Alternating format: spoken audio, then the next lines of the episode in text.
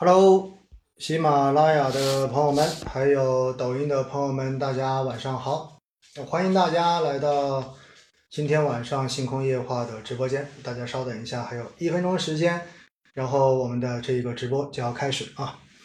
大家稍等一下，今天晚上就跟大家吹吹水啊，随便的聊一聊。然后开始之前哈，这本书大家有了没有？赶紧打下广告哈！基金投资好简单，不知道。呃，大家已经买到没有啊？正版书，嗯，我自己拿到我也很喜欢哈。然后印刷什么东西全都那个。我觉得今天直播完之后有时间跟大家稍微的介绍一下这本书里面到底有哪些内容，好不好？然后大家如果有兴趣呢，在呃抖音挂的这一个小黄车里面是有这本书在的啊。说实话，自己第一次把自己写的东西变成书拿在手里面的感觉还是很奇妙的。有没想过，我去，自己居然可以写这么多的字出来，对吗？好了，先不跟大家聊这些，然后我们马上进入到正式的直播。那么大家没有点亮粉丝牌的啊，可以点亮粉丝牌。嗯，正式开始。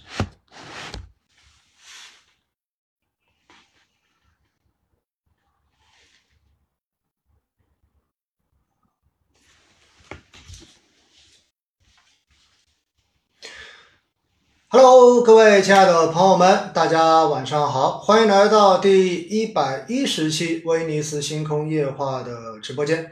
那我是博士基金的陈浩，我是威尼斯摆渡人。嗯，欢迎大家又在周一晚上的八点钟哈，然后呃来准时的来到我们的直播间，听我跟大家聊聊天，然后用比较直白跟轻松的方式跟大家来聊聊市场上面的这些热点的话题。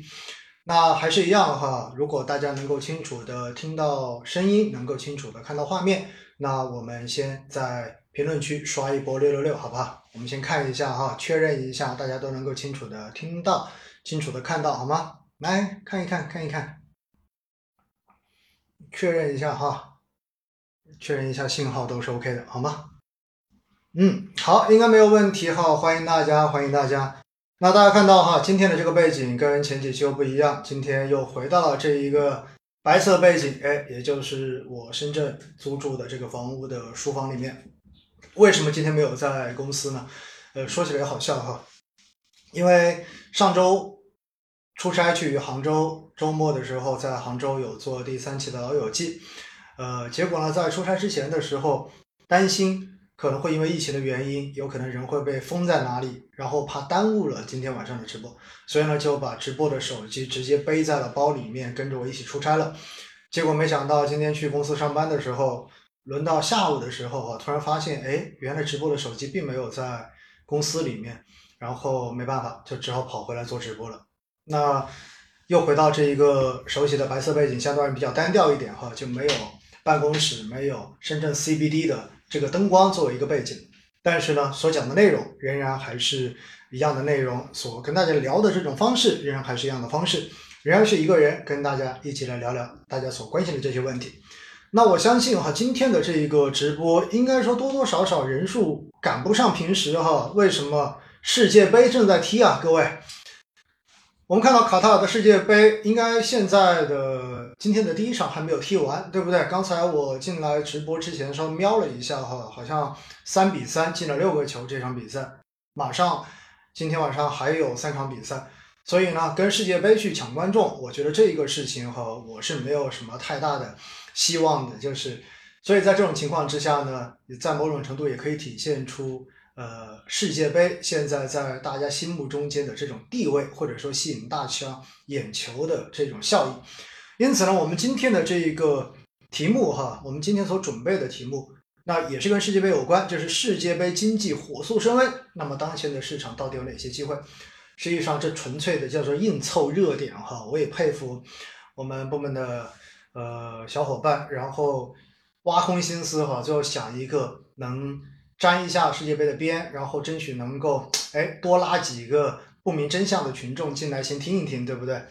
所以呢，今天跟大家聊到这个世界杯的话题呢，我又想起哈，在小组赛的第一轮，尤其是当日本打德国以及沙特打阿根廷的那个比赛结束之后哈，在我的朋友圈里面我看到网络上面在刷一句看上去特别眼熟的话，什么话呢？那就是足球反着买，别墅靠大海。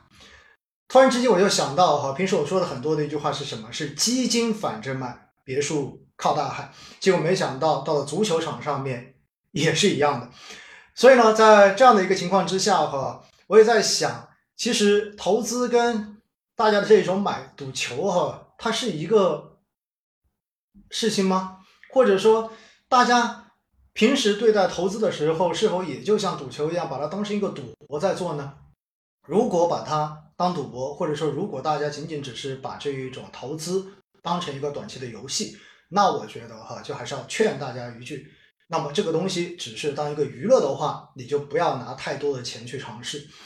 为什么？你要知道，既然是你去把它当游戏，那么你至少要保证它全部损失之后，对你的这个心情、对你的生活不会产生很大的影响，这是重中之重。如果你自己并没有这样子的想法，而是把它当成一种发家致富的方式，那我告诉你，这个事情你最最好别做，因为它中间所蕴含的这个风险。也许是你自己完全无法承受的，这是我今天在开始之前哈，既然讲到世界杯，讲到投资，还是要跟大家稍微的聊一聊，好不好？那关于世界杯的这一个经济哈，我觉得特别好玩，大家知道吗？因为我们每天可以看到很多的研报，因为卖方也就是券商会，呃，各个券商会有很多的研报，那这些研报呢，你会发现哈，有很多研报真的也是蹭热点的。那关于世界杯哈，我们也看到确实。有很多的券商在近期，在之前这段时间都出了非常多关于世界杯的研报。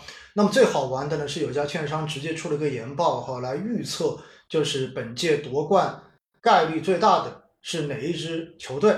当时我看到这个之后哈，我自己的那种感受不知道该怎么说哈，因为作为专业的投资机构，然后对于。这种事情还特意做一个研报，然后研究通过自己的所谓的数据工具，然后把它研究出来，最后写成研报向外进行推送。那这个东西呢，在某种程度上面来讲的话，我觉得它已经没有所谓的专业性可言了，更多的是一种娱乐性。那回过头来哈，也就意味着在过去的这些年，随着网络时代的这一个不断的深化，随着大家。对于网络上面的这一种短视频也好，然后这种吸引眼球、抓流量的这种要点越来越，呃，掌握到这种诀窍也好哈，你会发现实际上真的有很多本身应该做的比较专业的事情，到最后呢已经流于形式，成为了一种娱乐项目。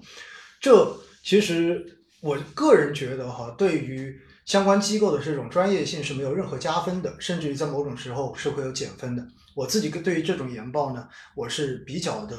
不喜欢，或者说对于相关的这种研究员，他如果有出相关的这种研报，我更多的觉得可能他的注意力并不是在把研究做好、把投资做好这件事情上面，更多的是想着如何去吸引网络上的眼球，如何让自己能够获得更多的流量。之后，他也许考虑的就是如何把他的流量变现。这应该说是一个让人感觉不是那么一回事儿的这个事情哈。那今天跟大家要聊到世界杯后的经济呢，其实也比较简单，因为更重要的我们要聊一聊，就世界杯，如果你要跟 A 股强行拉上关系的话，它可能会对哪些产业、对哪些板块相对而言短期之内会有促进作用。这次的世界杯呢，我看过一个最著名的段子，也是大家呃听的最多的一个段子哈，那就是这一届中国队除了足球队没去，其他的队都去了，尤其是施工队。可以说是绝对的主力，因为我们看到在世界杯的这种场地建设，然后包括这种呃纪念品的生产等等等等，实际上呢有非常多的中国的这种影子在里面。而且呢，当我们看世界杯的这种直播的时候，你会发现，实际上在这个球场旁边的广告牌上面，实际上中文的广告，对吧？我们中国的广告也非常非常的多。所以在这样的情况之下呢，我们说。呃，如果在这个过程中间，因为短期市场的热点能够炒作到哪一点的话，其实大家一想哈，也会想的比较的清楚一点，比较的明白一点。那首先第一点，世界杯作为一个重要的体育赛事，真正能够在短期之内去拉动到 A 股哪一个行业的这个投资的热情，或者说把它作为热点的炒作，大家觉得排第一位的应该是哪一个，或者说占比最大的应该是哪一个？来让我看看，在评论中间，就是你们自己想一想，作为一个重要的体育赛事，在这个过程中间，其实哪一种可能相对而言会好一点？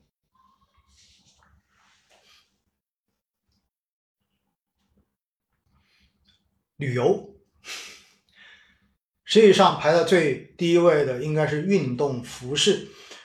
我们知道哈，实际上在过去的这几年呢，呃，随着当时的就是一些呃政治化的事件，那么在过去的这两年，国产品牌的运动服饰应该说在整个市场的这种占有率有明显的提升。那么有很多的小伙伴和尤其是年轻人。那么在进行相关服饰配置的时候，也愿意去选择更多的国产品牌。那作为这种重要赛赛事，尤其是当呃世界杯发进行的过程中间，那么足球的这种服饰，然后包括相关的这种护具也好，那么鞋子也好，实际上呢，在这一波中间能够产生的这一种关联度就会变得非常非常的大。所以呢，运动服饰实际上是真正的排在第一位的。那么另外一块的话是什么呢？另外一块实际上更多的就是大家在看世界杯的过程中间，你会看到有很多的赞助商。这个赞助商包括在过去这一周中间，因为这一个广告语一度引起了大家一定非议的哈，就是说那个什么叫做“中国第一，世界第二”，对吧？那么。因为按照广告法的话，你是不能够说自己是国内的第一的，不能用最等等等等这样子的一些定语。但是说呢，这个厂商直接跑到了海外，然后来进行这样子的一个宣传，那么让大家呢印象也非常的深。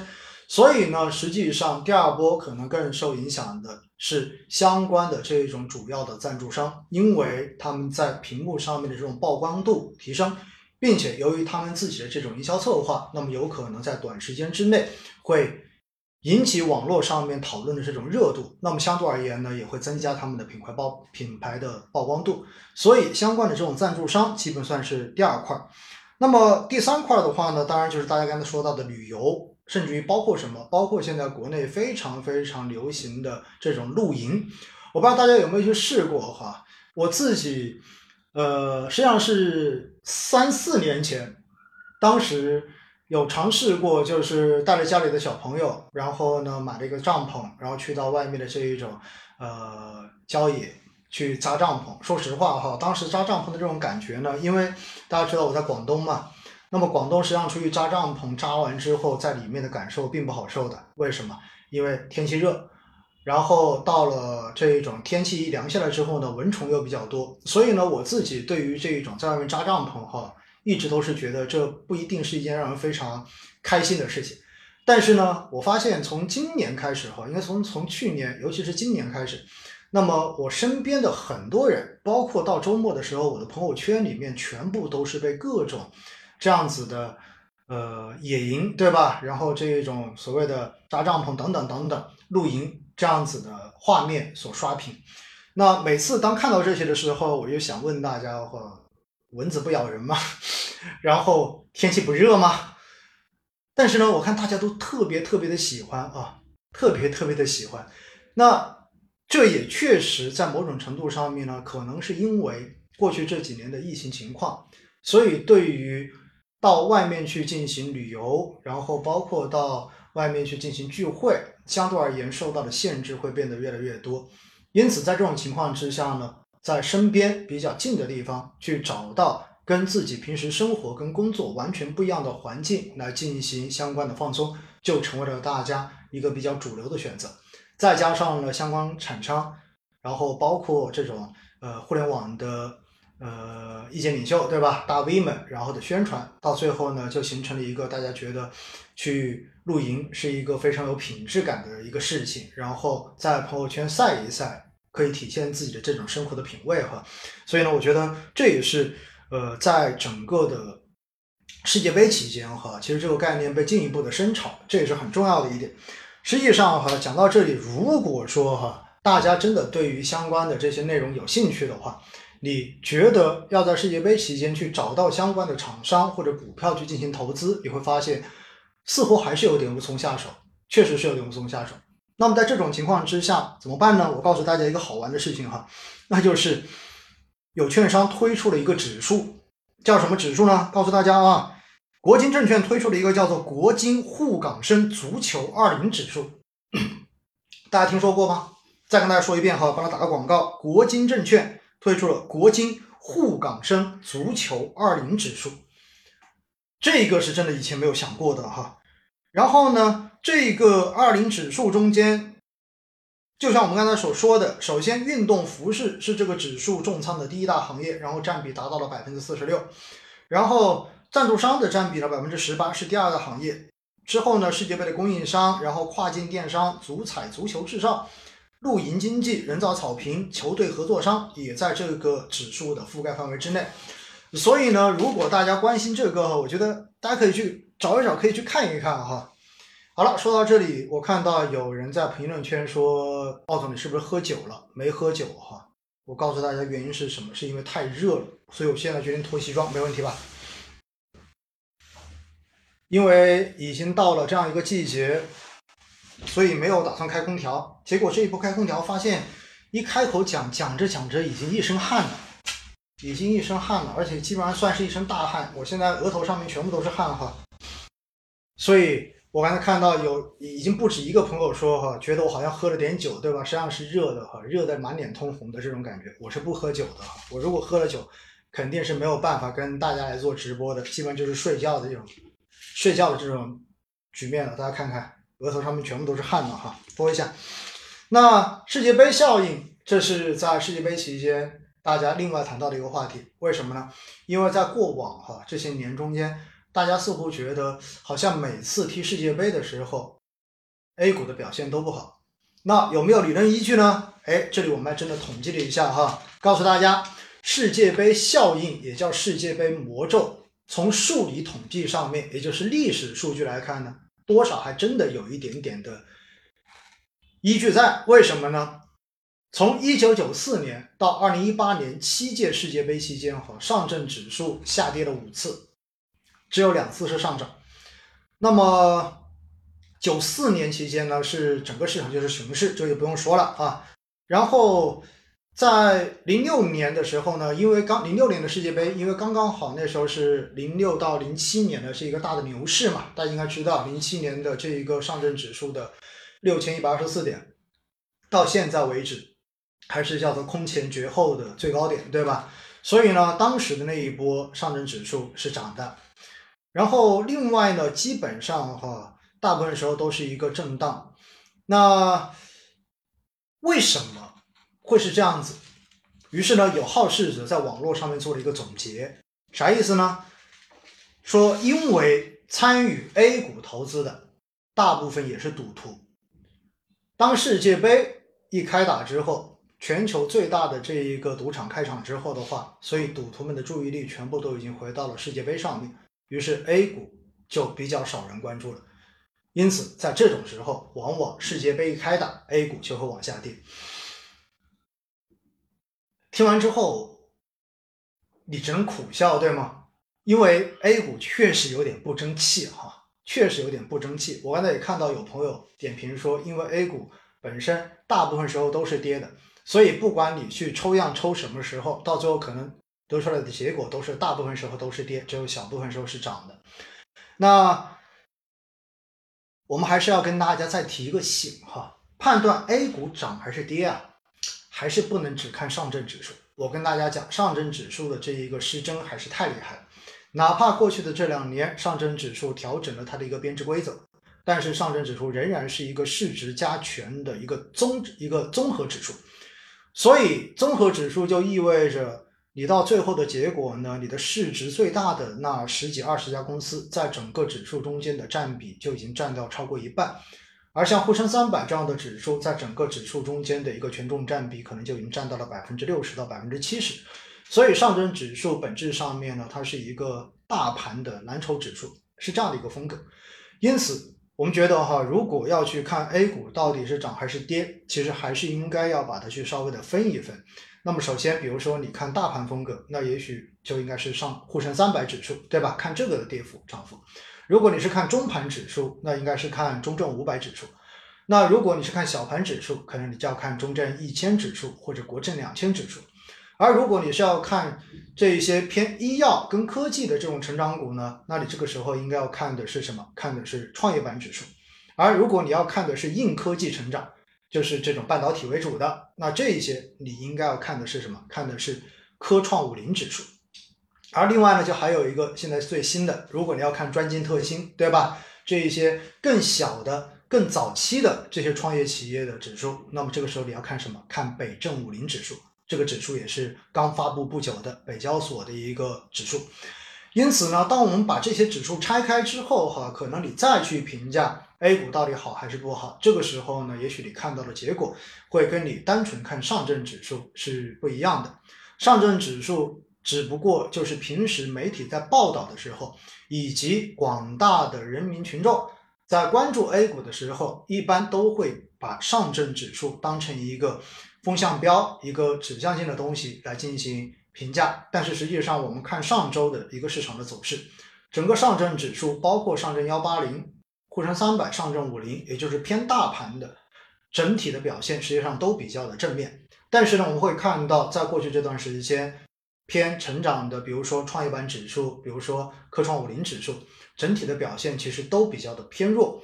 那为什么会走出不一样的行情来呢？原因也非常的简单。我们知道，在上周五，央行公布了降准的消息，而且这一次呢是全面降准，对吧？零点二五个百分点。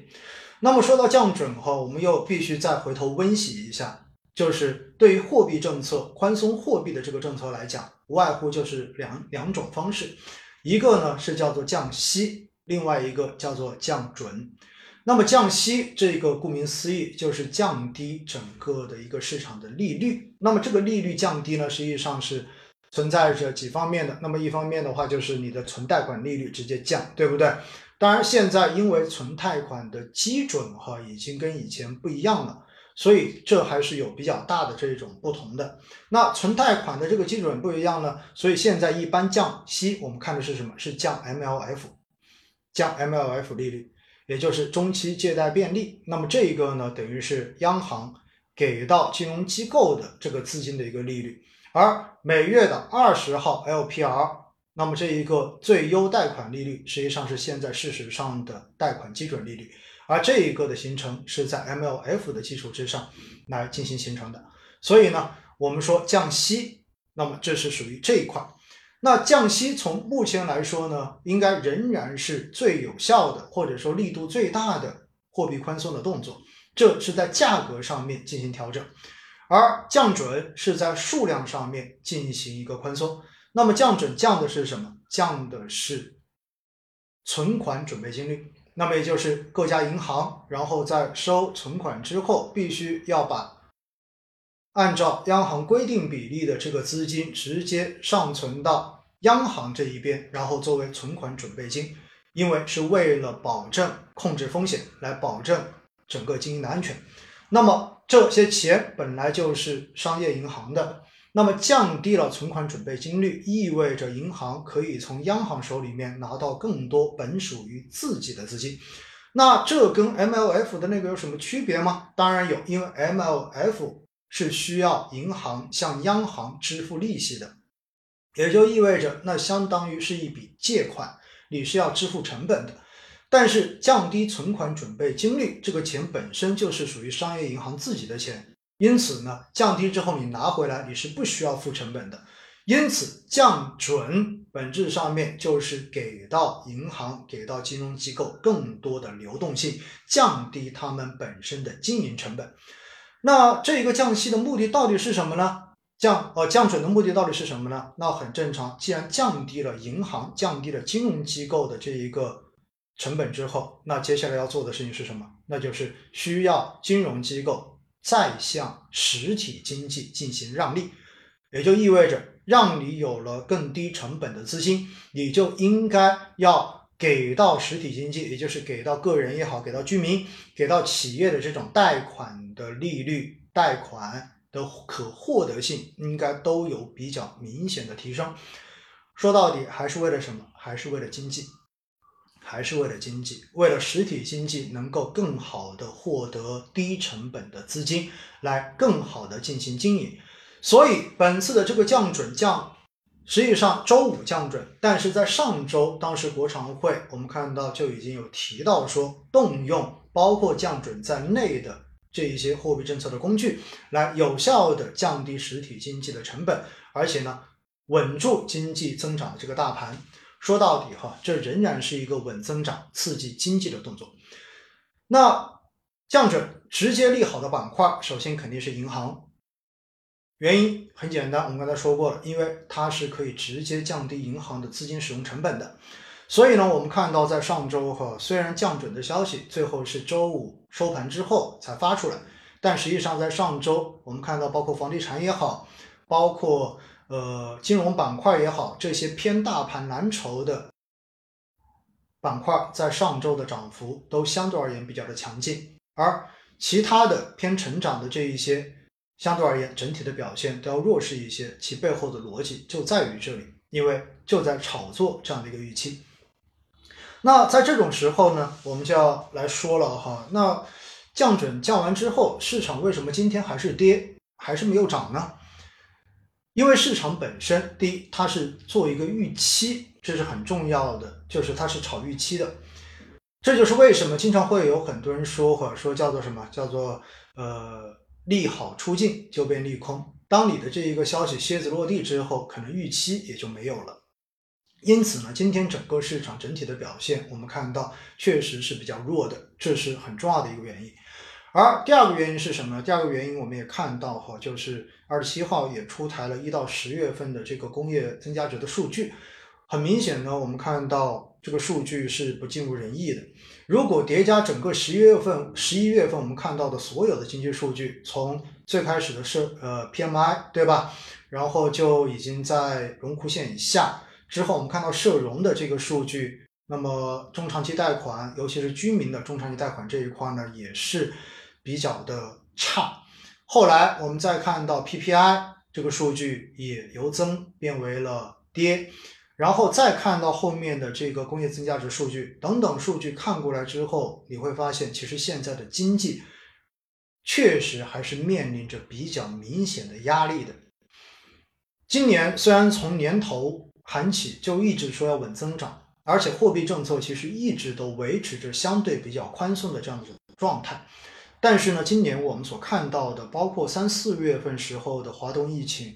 然后包括现在的这一波，然后全国重要城市的这种疫情的散发跟频发，实际上呢，相应的防控政策都确实给到经济带来了比较大的这种负面的压力，而且呢，呃，在过去的这段时间哈，确实就是大家的情绪也很明显的受到了比较大的负面影响。那么在这种情况之下的话，哪怕你有降准的消息出来。大家看到相关的数据之后，实际上对于接下来经济的这种稳住或者说经济复苏，因为本来经济就是个弱复苏嘛，那么经济复苏往上的这一个斜率到底能够到什么样的一个状态，实际上还是充满着比较大的疑虑的。这也是我为什么在周末的公众号上面文章，我也特意写到，我就说，呃，我个人觉得短期之内市场应该会维持一个比较弱势的这样的一个震荡态势。那这个震荡态势呢？你要是你说它要出现大跌，我个人觉得这种可能性也不大。原因也非常的简单，因为现在的估值真的是处在一个历史的低位。因为我们说了，任何一样东西，你包括投资品也好，你包括股票也好，那么它本身都有它自己的一个内在的价值在。而我们所看到的这种股价的变化，包括你们所看到所谓点位的变化，本质上面都是价格的变化而已。所以呢，价格永远都是围绕着价值上下波动的。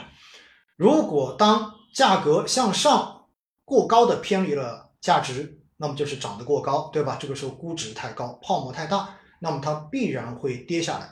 而当它的估值往下偏离过多，也就是估值跌到了一个非常低的极值之后，实际上呢，它向上回归的这一个动力就会变得越来越大，这就是所谓的均值回归的这个定力哈。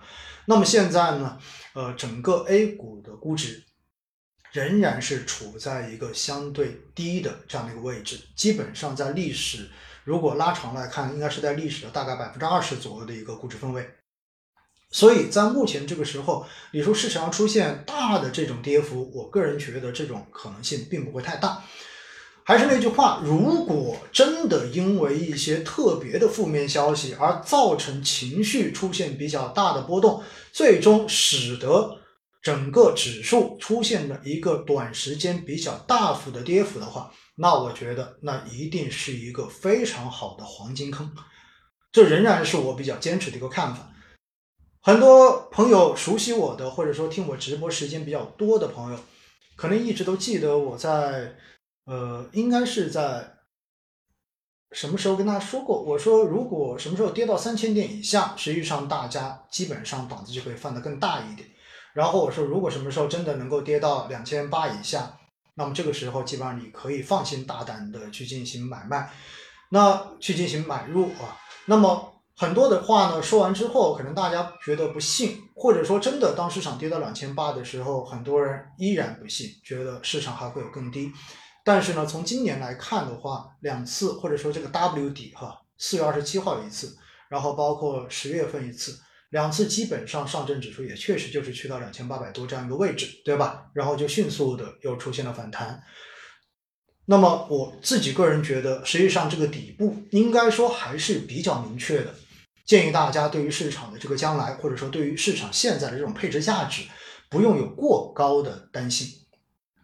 那但是什么时候能够涨起来？我说了，这跟估值的高低基本上没有什么太大的关系，也就意味着这个东西现在是便宜，但便宜并不意味着马上能涨，这是在投资市场中间绝对的一个呃可以成立的听上去的一个悖论哈，就是这么一回事儿。所以呢，就我自己而言，我还是采取的就是以不变应万变，对吧？大家都熟悉我，我自己的这一个扣款反正没有停过。那么，如果市场出现大跌，满足纪律的该补就补。在这一次哈，也就是前天星期六，杭州的老友记中间，也有很多的朋友问到了，就是关于投资、关于最近市场的这些问题，然后问现在到底该怎么投。那在那在周六的这一次的现场活动中间哈，也确实跟大家一起去沟通了一下关于。布局关于定投和关于择时的这个话题，我想呢，今天哈在这里也跟大家稍微的展开聊一聊。大家知道，在过去的这几次直播中间，其实我都有跟大家回头去提过，就是关于呃定投的这个效率的问题。因为我自己是用定投的方式在投资，而呃很多的。身边的人也会听我的节目，也知道我比较推荐大家去做定投。但是定投有没有劣势？哈，定投肯定有劣势。在之前也讲过，定投的劣势就是资金的使用效率不高。所以呢，到最后你的收益其实它也有上限。基本上你长期投资下来，你只能拿到市场的平均收益，这是一个非常明确的一个结果。但是呢，为什么我还是会跟大家去推荐定投？原因也非常的简单，因为你如果能够拿到市场的平均收益，你已经超越了这个市场中间百分之九十以上的投资者了，就这么简单。因为如果单看沪深三百指数的这一个历史平均收益，可能最后年化也在百分之十几这样的一个水平。那大家可以回想一下，你们自己平时的投资有没有到这样一个水平？可能还没有，对不对？而且，如果是去炒股的话，有一句话说得好嘛，叫做什么？叫做十个人炒股，呃，叫做七个亏，两个平，一个赚。所以呢，如果仅这样一算下来，你看你是不是拿到平均收益就已经超过百分之九十的人了？因此，定投我一直把它定义为什么？定义为这是一个非常简单，你的付出很少，你不用怎么去学习，就是付出的学习成本也很少。但是你却能够获得非常合理回报，甚至于超过你付出回报的一种比较合适普通投资人采取的投资方式。我简而言之就是，我觉得它的性价比特别高，这是很重要的一点。但是呢，如果你自己有时间去学习，有时间去研究，你想要让自己的投资能够获得比平均更好那么一点的收益的话，OK，这个时候呢，你可能就真的要学会做一定的择时，但是择时是这个世界世界上面最不靠谱的事情，或者说择时是在投资中间最不可琢磨的事情，你都没有办法去让自己的择时显得好像非常非常的有信心，哪怕全球最顶尖的我们说对冲基金经理，可能在择时上面也不敢说自己有很大的把握。那如何去做好这个加强呢？这个时候哈，其实最重要的一个就是看什么，就是看历史数据而得出来的整个均值回归效应，告诉我们的一些相对而言成功概率可能高一些的依据。那么这个依据是什么？说人话，第一，直接看它的估值水平；第二，就是平时跟大家讲过的这一个股债的风险溢价。那估值的这个数据跟股债风险溢价，估值。前面跟大家讲过，一个叫做市盈率的估值，对不对？另外一个叫做市净率的估值。那如果是偏成长的这样的企业，我们一般是看的市盈率估值；如果是偏周期的行业，或者说是重资产的行业，那么我一般是看什么？看市净率的估值。所以呢，平时大家经常会说到看银行、看房地产，然后包括看这种钢铁等等等等这些企业，为什么看它的那个 P/E 估值那么高的，或者怎么怎么样？其实呢，这一些哈，在很大程度上面应该看的是什么？应该看的是 PB 估值，因为这些都属于属于传统的重资产的这样的行业。所以呢，这样的传统周期行业，记得看市净率估值。然后其他的行业，比如说半导体啊，然后医药啊等等这一些，那么一般看的是什么？一般看的是市盈率的估值。那么这两者看下来之后，中间又涉及到很重要的一个概念，你是看。这个估值的绝对值还是看什么？绝对值是没有意义的哈！我要告诉大家，绝对值一定没有意义。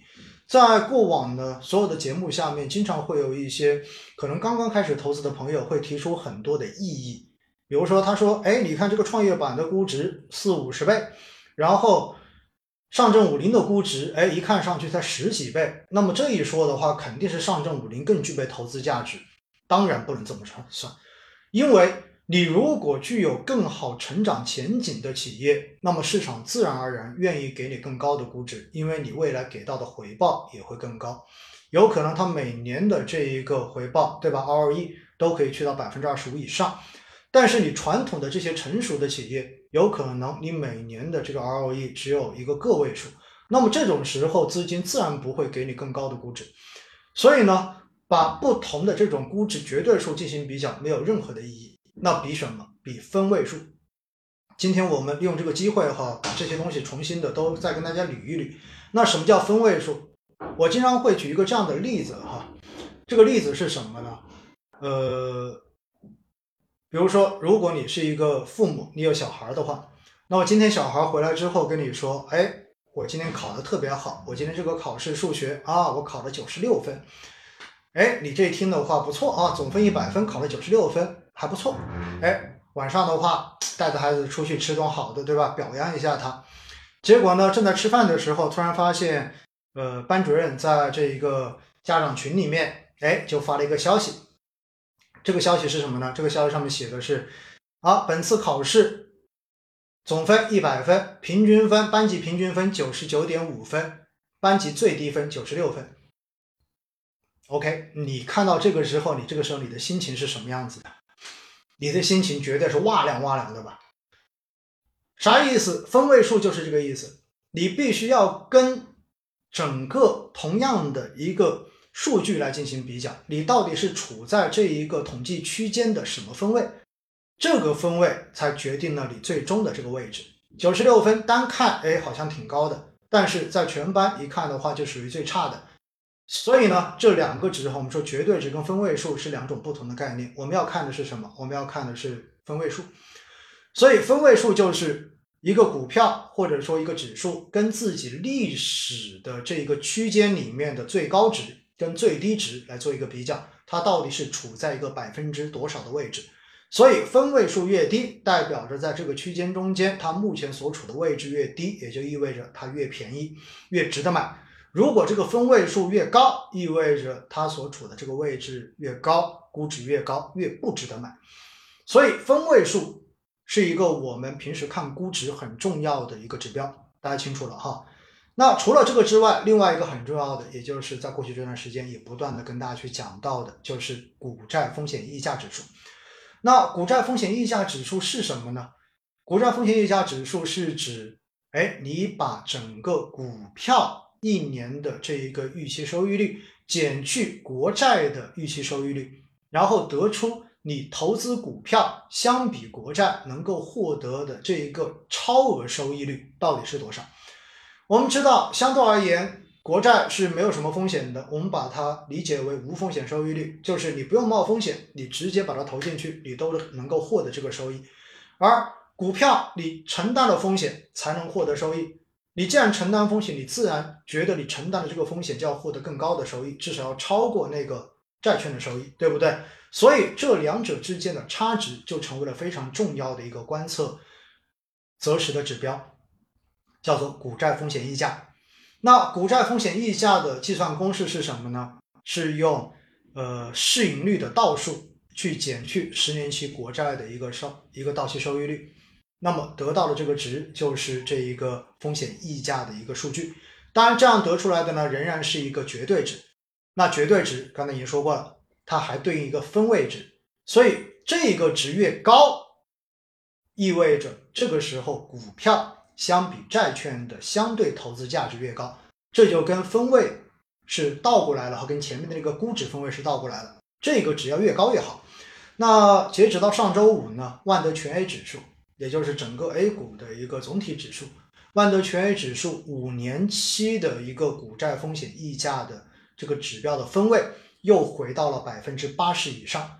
百分之八十是一条机会线，意味着现在整个 A 股。市场 A 股的资产相比国债具有非常好的配置价值，这也是为什么我跟大家说，其实现在是一个布局的好时机，原因也在于这。当然，这个值呢，我还是提醒大家哈，不管你是看估值指标也好，还是看股债风险溢价指标也好，还会涉及到一个很重要的东西，就是统计的时间段。这就是为什么有很多人说，哎，不对啊，老师，我看你的公众号上面所。做了这一个估值表，跟我在哪哪个网站上面所看到的这个估值分位不一样。为什么人家说这个估值是非常高的，你这边显示的是很低？为什么人家这个显示很低，你这边显示很高？其原因是什么？原因就是因为这个数据的统计时间段是不一样的。举个最简单的例子，现在是二零二二年，二零二二年如果我们只统计过去的五年，那就意味着它是从二零一七年开始算起。那么，二零一七年到现在呢，包含了二零一八年这一个呃熊市的一年，对不对？同时也包含了二零一九、二零二零这两年市场特别好的年份。所以呢，这样子它在中间就会有一有一个分位数出来，因为最高点可能会出现在二零二零年和二零二一年年头这个位置，而最低点有可能是出现在什么时候？出现在了二零一九年的年头，因为那个时候呢，上证指数只有二千四百。四十点这样一个位置，所以它的最高跟最低就是这样子的。当然，估值数据也是差不多，类似于这样的一个最高最低。但是，如果你把过去五年的这个区间，把它拓展到过去十年，哎，大家看一看，这个时候就把哪一年包含进去了？就已经把二零一五年包含进去了。那二零一五年是什么年份？疯牛的一年。二零一五年最高点，刚才说过了，上证指数涨到了六千一百二十四点。那么这个时候你会发现，这一个区段的估值的最高点有可能被二零一五年的数据拉得非常非常的高，所以以这样一个维度来看，现在所有指数的估值可能都是处在一个比较低的位置，所以呢，这个时候也许你就会觉得它不一定具有参考性的，因为你觉得二零一五年不是那么容易重现的，对不对？所以呢，在这样的情况之下，你会发现哈，统计不同的年份。你最终得到的这个估值分位是完全不一样的，所以大家在看这些数据的时候，你也必须要去问问自己，你觉得用几年的这个区间来统计这个数据，你自己是最认可它的这一个实用性的？像我自己可能现在就用五年期，就相当于是从二零一七年到今年，原因也非常的简单，因为二零一七年市场相对而言还好，二零一八年大跌。二零一九年从底部开始爬起，二零二零年到二零二一年年头涨上去，然后今年掉下来，基本上算是一个完整的区间。所以我一般会现在看五年，会看的比较多一点点。那还有一些网站可能看两年，那两年大家算一下，从现在往前推两年，也是二零二零年，市场那基本上现在就是处在一个两年的极低点。为什么？因为过去这两年中间，可能比这个数字低的只有今年的四月份，跟今年的十月份比现在低，其他时候都比现在高。所以你看近两年的数据，现在所有的这些指数的估值基本上都处在底部，就是这么一个逻辑。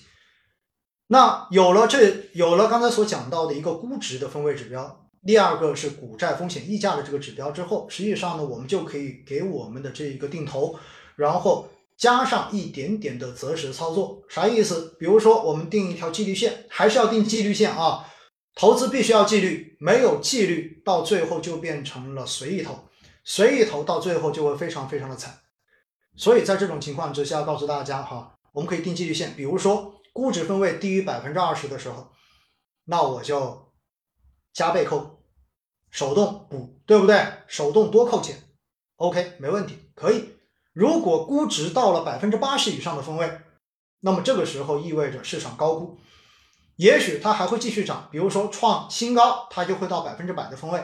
但是进入到百分之八十以上，这个时候也许你就要考虑什么？考虑开始要进行止盈了。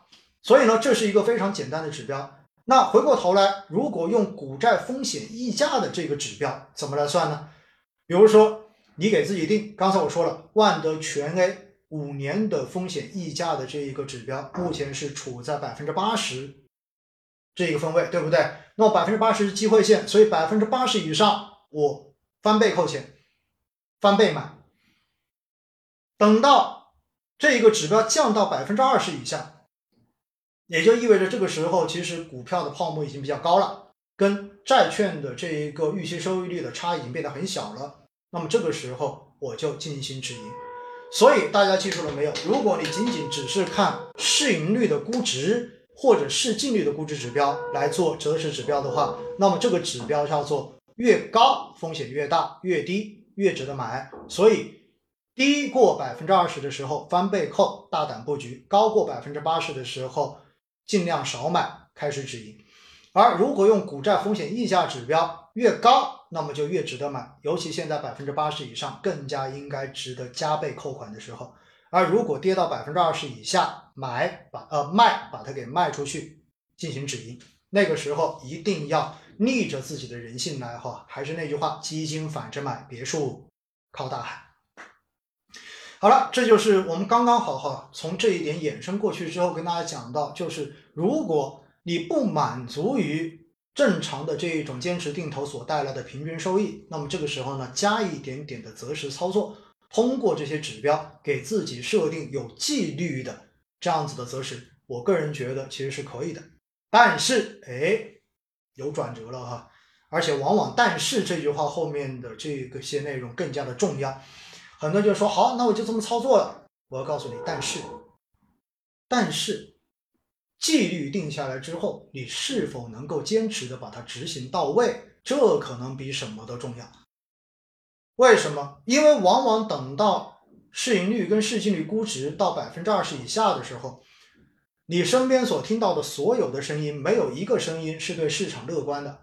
所有的人都跟你说，这个股市就是个垃圾，A 股就是 I 股，所以你还不赶紧卖掉？不卖掉的话，你到时候亏的连底裤都没了。但是等到这个估值分位到百分之八十以上的时候，基本上你会发现，网络上面都会把很多基金经理追捧为男神女神，然后各种爆款基金层出不穷，你身边都是流传着赚钱跟造富的神话，所以这种时候往往是你大把把银子扔进去进行追高的时候。而同样的，在过去的五年，股债风险溢价。这个值最低的时候，也就是到百分之零的时候，是出现在什么时候呢？一个就是在二零一九年的年头，二零一八年的年尾，因为那个时候市场非常的差。刚才说了，上证指数到两千四百点。第二个时候就是出现在今年四月的二十七号，然后整个市场哀声一片，没有任何人觉得市场是有机会的，而。在过去这几年中间，过去这五年中间，这个指标最，就是这个股债风险溢价指标最低，市场最不得买、最不该买，风险最大的时候是在什么时候呢？是出现在二零二一年的春节前。大家回想一下，二零二一年的春节前是什么时候？当时是什么样的情形？千亿基金经理在市场上面都超过十位，你们还记得吗？然后无数的粉丝在微博上面给基金经理做超话的。所以我要告诉大家的这一点，就是要强调，其实纪律很容易定，道理也很简单，但是很多人听了道理。设了纪律，最终仍然亏得一塌糊涂。原因就是知易行难，很多事情你执行不下去，你没有办法让自己执行下去。因此，在这种情况之下呢，我就会回过头来再跟大家补一句：对于那一些情绪很容易受到市场干扰的朋友而言，我郑重的建议你。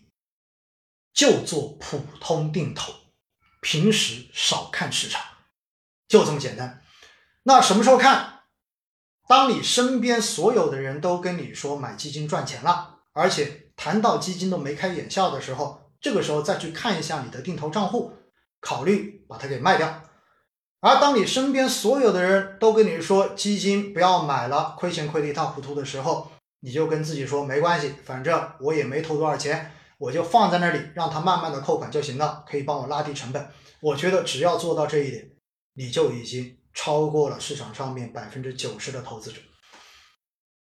因此哈，定投这个事情哈，它真的是一件最少操心，所以反而最能够有可能被坚持下去执行的一个有纪律的投资方式。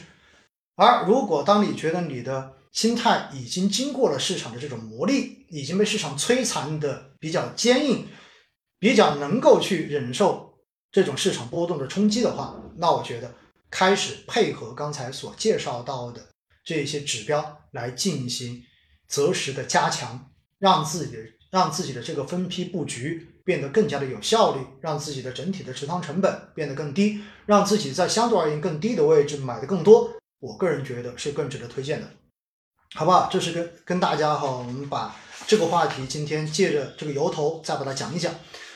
然后另外呢，就还要跟大家来聊一下哈，就是我发现很多人最近都在问两个话题，一个就是个人养老金，第二个呢是房地产。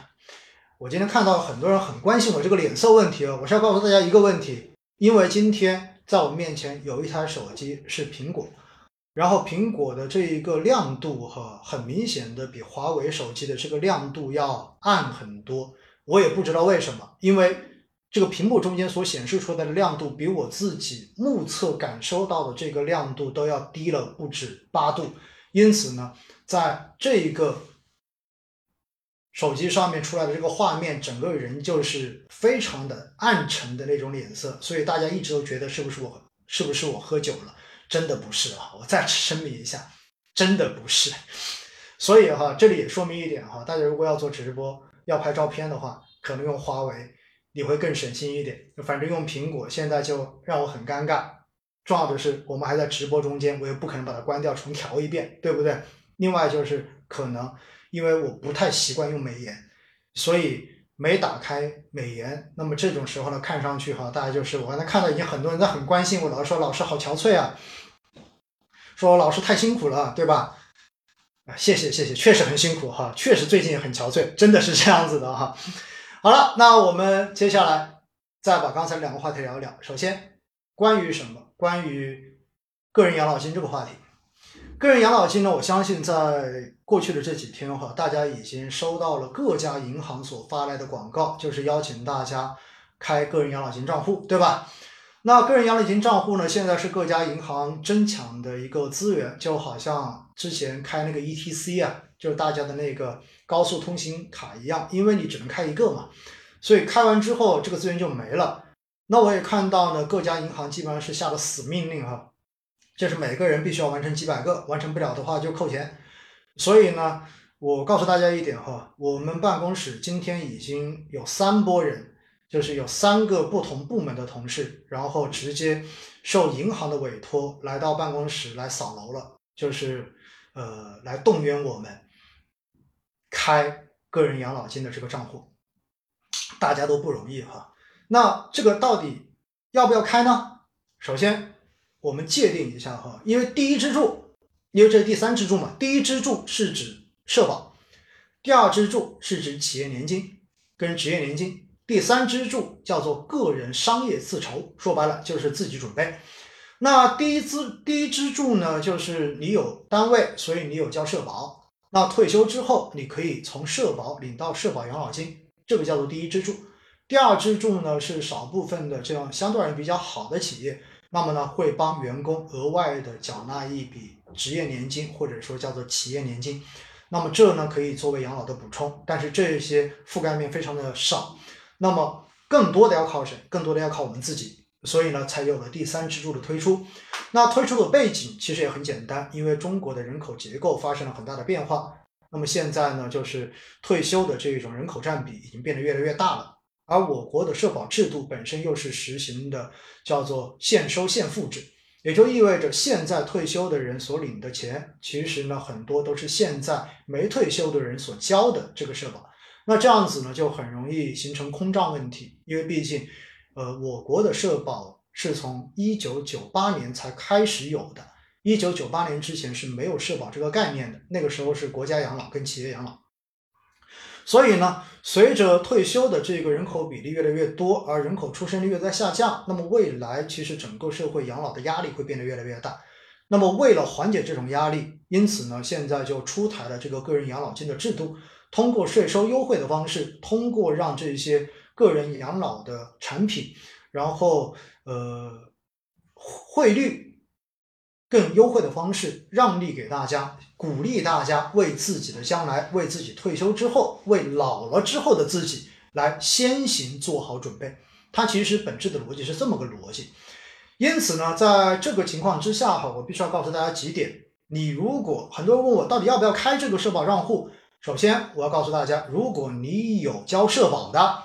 也就是你是有单位，单位每个月在给你交社保，并且你每个月是要去缴纳个税的。大家记住了，如果你是有缴纳个人所得税的，也就是每次你的每个月你的工资，你的单位都帮你扣缴了个人所得税的，你一定要去开这一个个人养老金户。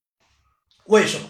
因为它每年一万二的额度，每个月一千。相当于平均下来每个月一千的额度是可以给你做税前扣除项的，也就意味着，如果你确实是每个月如实的有交个人所得税，那么开了这个养老金账户，然后把每年的这个一万二转到这个账户里面，是可以帮你省一部分的个人所得税的。大家记住了没有？所以，如果你有交社保，而且你有缴纳个人所得税，那么。这一个我建议你一定要开。那如果你说你没有缴纳个人所得税，实际上呢，这一个目前看来的这一个政策哈，你能够实际马上感受到的优惠就不太明显了，真的不太明显。那很多人说，那开了这个账户干嘛呢？开了这个账户，你是可以去购买目前指定的这些养老投资产品的。那么这些养老投资产品包括什么？包括符合要求的公募基金，比如说有四十多只公募基金、FOF 基金，哈，都是养老的 FOF 基金，都增加了 Y 份额。大家应该看到在过去这一段的新闻了，对不对？那么这个 Y 份额是干嘛的？Y 份额是专门用来设置、提供给个人养老金账户来进行投资的。所以大家如果开了一个开了这个账户，然后每个月一千块钱存进去，你可以用这个钱来定投相关的 Y 份额基金。那 Y 份额基金有什么特别吗？有，第一，它要求历史的业绩是要比较平稳的。然后第二，要求这个产品成立的时间是有一定保证的。第三，更最重要的是管理费是要打折的，也就意味着 Y 份额。相比同一个基金的其他份额，管理费目前是五折，所以大家可以通过来投资这样一个基金，享受到这样的一个费用折扣。这就是鼓励大家来做个人养老很重要的一个制度安排。那除了这个之外，还有什么呢？还有银行的这一个专门的养老储蓄产品。那么这个产品出来之后呢，它的一个呃利率哈会比正常的定期存款利率要高一点点。那么适合什么样子的人来选择呢？适合那些完全不愿意承担任何投资风险的人。那么你们的这个养老账户可以考虑去买，到时候银行所提供的这一种养老储蓄。这个养老储蓄只能是通过个人养老账户来买。大家知道这一点。那么除了此之外，还有保险公司也会推出专门的保险年金产品。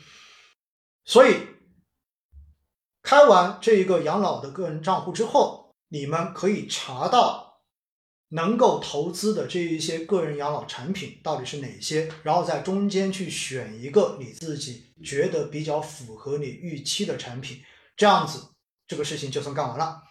然后每个月你就可以直接往这个账户里面存钱，然后这个账户里面你就设一个自动的，比如说自动的扣款，然后去定投，或者说你自己手动去进行买这些产品，把这个事情做了。那做这个事情是税前扣除的，所以是不收你的税的。大家听好了，那什么时候收？等到你领养老金的时候，那么会按照百分之三来。根据你的领取额进行收取，大家记住了哈，就是你以后退休了，然后你可能是分批领，或者说是按月领，或者说你一次性领，那么反正是按照你领取额的百分之三来进行一次性的收取。你不领存在账户里的钱不会收你的税，但是你领出去多少就要收你百分之三的一个这样子的税。所以呢，这就是个人养老金的一个安排，大家清楚了吗？那很多人就会说，那退休退休员工还有没有必要开这个？退休实际上你已经不存在要开了啊，因为这个时候你已经在领养老金了，你再开这个实际上意义不大呀，对吧？只当然，你如果要开，你并且能够开成功的话，你也可以选择对应的这个产品来进行投资，这倒是可以的啊。就是如果你就是觉得这个产品好，你就是想试一下，你自己可以考虑一下，好不好？那回过头来，很多人说：“那我是自由职业者，我要不要去考虑？”然后我是什么？我现在没有够到个税线，我要不要去考虑？还有一些说我做生意的，我要不要去考虑？实际上呢，对于这一些来讲，哈，刚才已经说了，你可能通过开设这个个人养老账户，就享受不到本身设计出来的这些税收优惠，就是你不存在这一个帮你免个税的这一块的收益。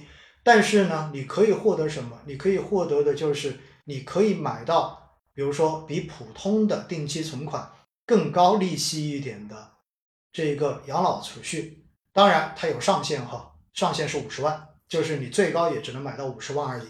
这是按照目前的这个规则哈，你可以呃买到这个基金公司专门的这种养老 FOF 基金，对吧？目标现在基本上养老 FOF 应该都是目标。目标风险对目标风险的这种 FOF，那么你可以买到这种费率打折的基金。那么将来也许保险公司出来，相对而言也会有一些更具有呃利率优势或者说收益优势的这样的专门的养老保险产品。那么仅此而已。所以呢，要不要开你自己可以考虑一下，好不好？很多说每年对每年哈，就是如果你是个税交到了最高一档。也就是到了百分之四十五的边际税率的话呢，那你每年一万二的这一个免税扣除额，大概可以帮你省下来的现实当年的一个个人所得税是五千四百块钱，也就意味着这是每年现实中间帮你省税省的最高，就可以省五千四。所以呢，我就说嘛，如果你真的有交个税的，我是建议你这个事情一定要做，而且尽早做，这对于你是有用的。那我也看到网上有一种算法哈，说其实你这个五千四只是现值，那等到你三十年后退休，哇，那还你你还算它的复利，比如说年化复利百分之二，最后你可以算出来，实际上不止省五千四，哇，一下子一年就省了多少多少万。我告诉大家哈，我一直都不赞成简单粗暴的用复利去计算现在资金的未来终止，原因非常的简单，因为你的投资收益。它并不是一个平滑实现的收益，就好像刚才说的那个百分之二的年复利，百分之二的年复利是指每年都保证有百分之二，这样子你的这个复利效应才能够生效，最终算出来的这个中值才会是那个中值。但现实中间的投资有可能今年是百分之三，明年只有百分之一，甚至于后年只有负的百分之一，然后接下来下一年的话可能又是百分之三，最后算下来平均的年化可能是百分之二，可能会是这样一个。那这样子实际上你最终的一个中值跟你这种演算下来的平滑中值差距是巨大的。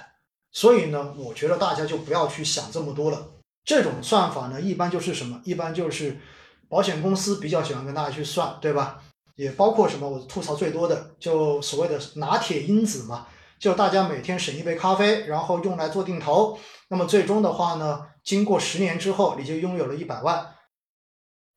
每次看到这样子的广告哈，或者说我看我朋友圈有这样子的呃理财人士发这样的图出来的时候，我基本上就直接是屏蔽不看，因为我觉得这真的就是。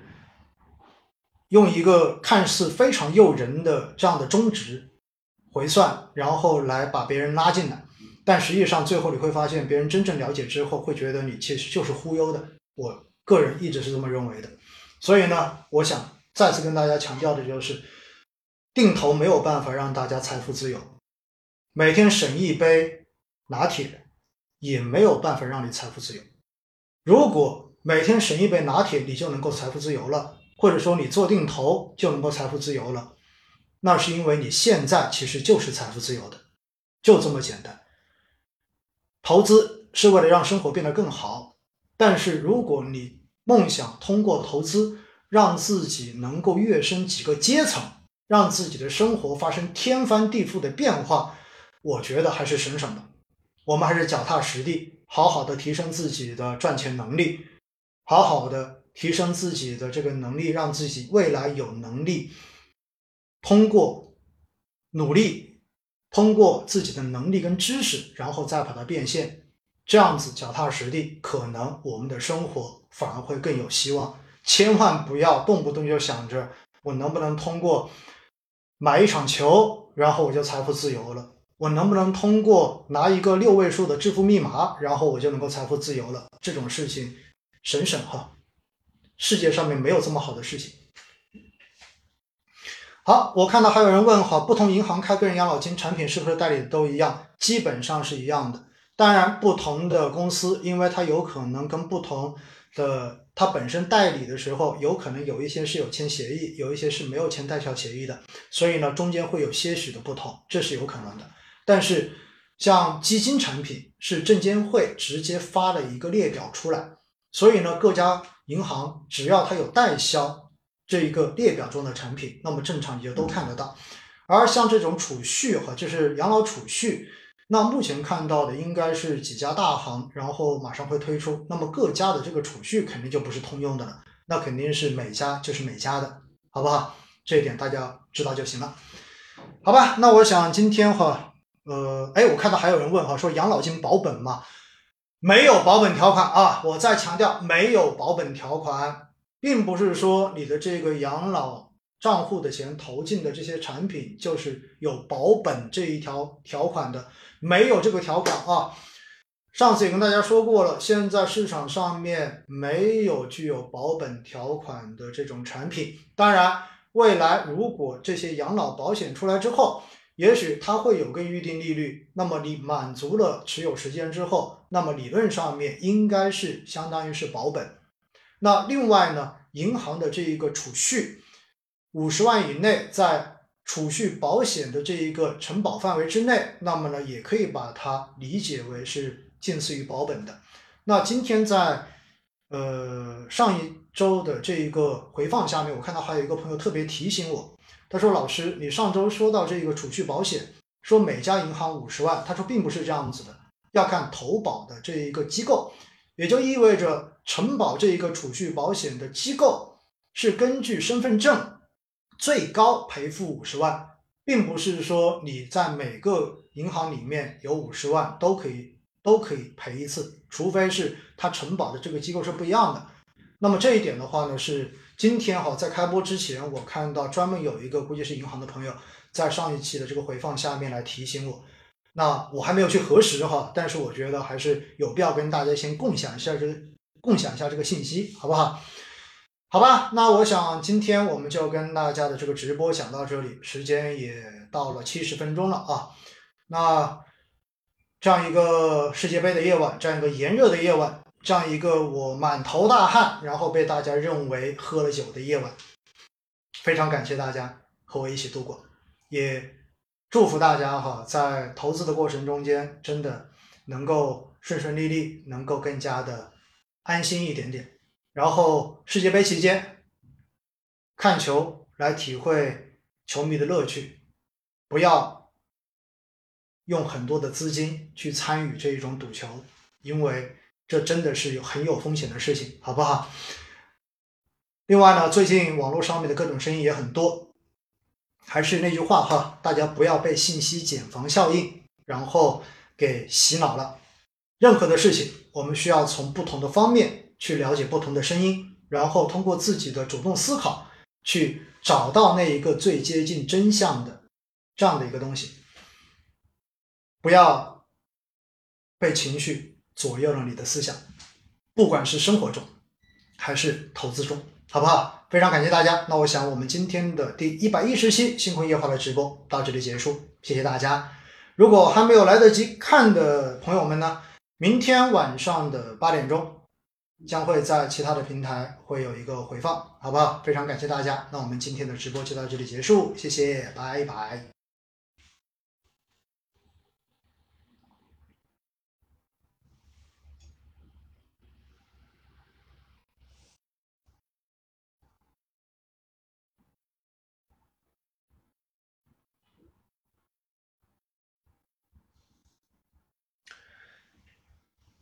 好了。抖音跟我自己视频号的朋友们哈，今天比较尴尬的就是我自己的这个视频号，因为确实就是这台苹果，因为我很少用它做直播。今天调完之后就发现，哎，怎么这么黑的？简直就比其他的手机上面黑了 N 个色号哈，而且整个光感觉都不对的，就是整个光根本就没有打到脸上来。所以呢，大家看上去之后很关心，说你的脸色很憔悴。哎，真的，我真的很憔悴。确实是这样子的，但是应该也没有到屏幕上面如此憔悴啊，好不好？也是难得的用自己的视频号，然后做了一次同步的直播，我看到了最高峰值也四百多人在哈，也非常感谢大家的支持，好不好？因为视频号是没有办法去保存回放的，所以呢，如果大家呃没有看全，或者说你想看回放的话呢，呃，今天抖音上面。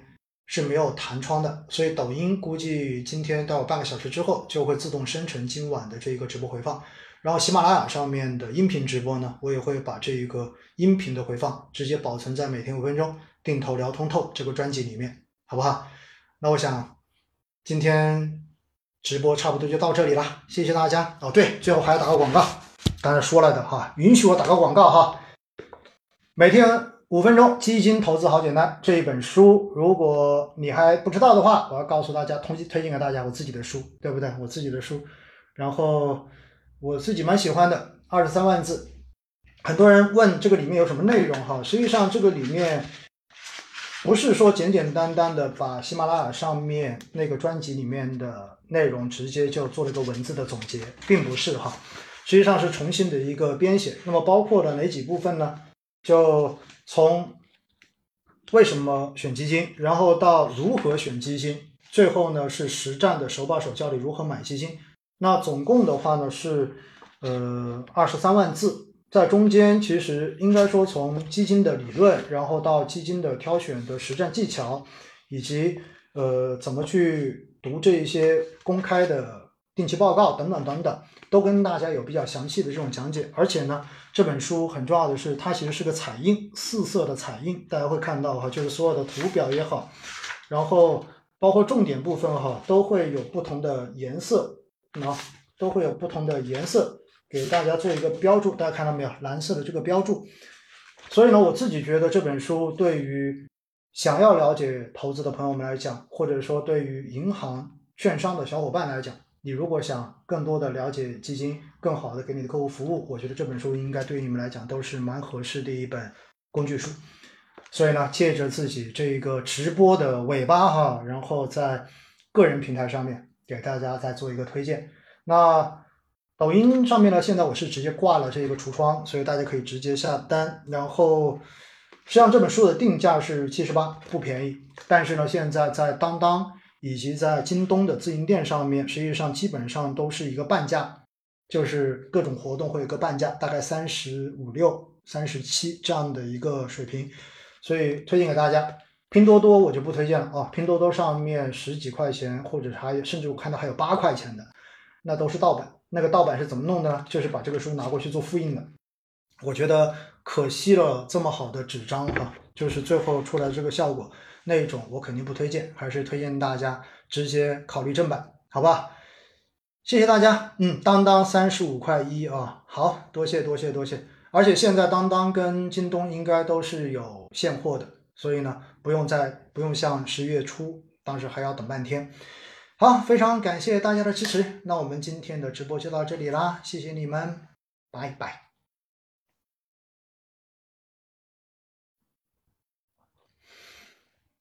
好了，喜马拉雅的朋友们，待会儿这一个直播的回放会保存在每天五分钟定投聊通透的这一个专辑里面，好不好？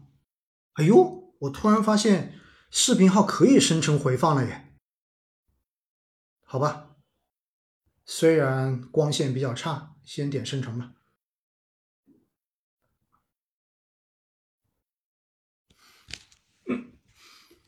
好了，喜马拉雅的朋友们，那我们就到这里吧。来，也感谢一下喜马拉雅上面助力的伙伴啊，落笔笔如画，若有所思啊，看看。对，然后往事往生因往，多谢前三位的朋友，多谢你们，拜拜。